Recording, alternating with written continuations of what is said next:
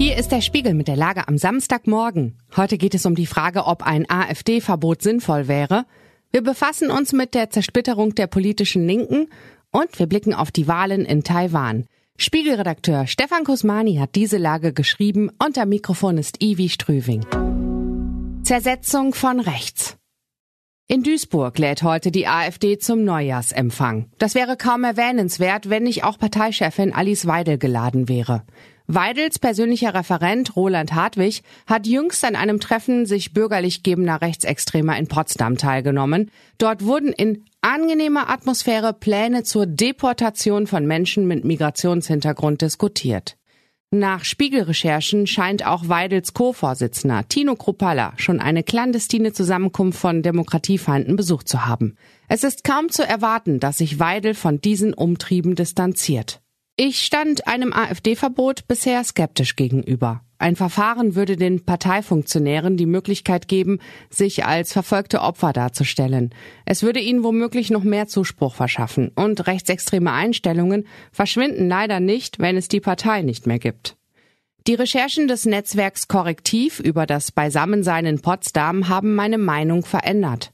Unsere Demokratie kann es sich nicht länger gefallen lassen, dass die AfD nach außen bieder und verfassungstreu auftritt, aber gleichzeitig führende Parteifiguren an der Zersetzung unserer offenen Gesellschaft arbeiten. Keinen Cent sollen diese Leute erhalten aus den Töpfen der staatlichen Parteienfinanzierung.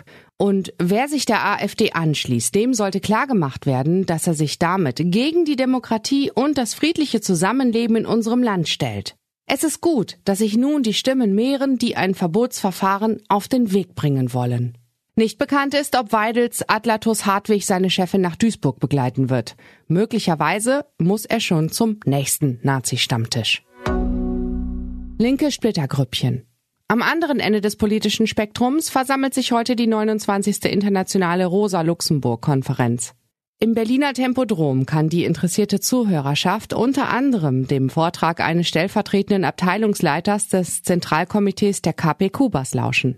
Teilnehmen soll auch der britische Ex-Labour-Chef Jeremy Corbyn. Er ist vor allem wegen Antisemitismusvorwürfen in Erinnerung und wird an einer Zitat Manifestation für einen gerechten Frieden in Nahost mitwirken. Der Däne Torki Lausen, ein ehemaliger Linksterrorist, resoniert zur Frage, wie dem Imperialismus, Zitat, Sand ins Getriebe gestreut werden kann. Und die Bundestagsabgeordnete Jacqueline Nastic absolviert einen der ersten Podiumsauftritte für das neue Wagenknecht-Bündnis.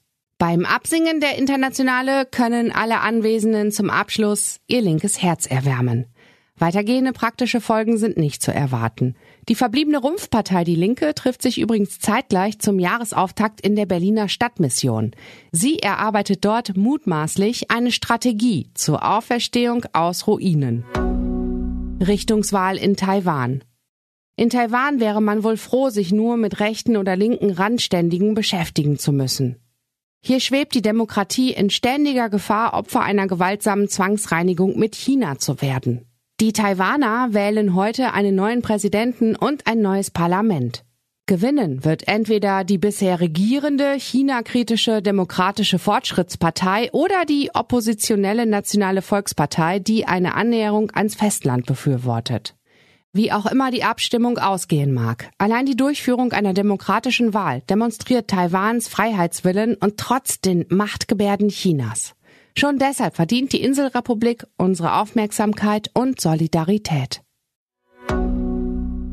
Was sonst noch wichtig ist. Die USA haben erneut die Houthi-Miliz im Jemen angegriffen. Laut CNN soll eine Radarstation das Ziel gewesen sein. Finanzminister Lindner stellt den Landwirten einen verstärkten Abbau von Bürokratie in Aussicht. An der Streichung der Agrardieselsubventionen will er festhalten. Der Bundespräsident kritisiert die Ampelregierung. Deren Entscheidungen würden, Zitat, nicht ausreichend kommuniziert und von Streit überlagert, monierte Frank-Walter Steinmeier.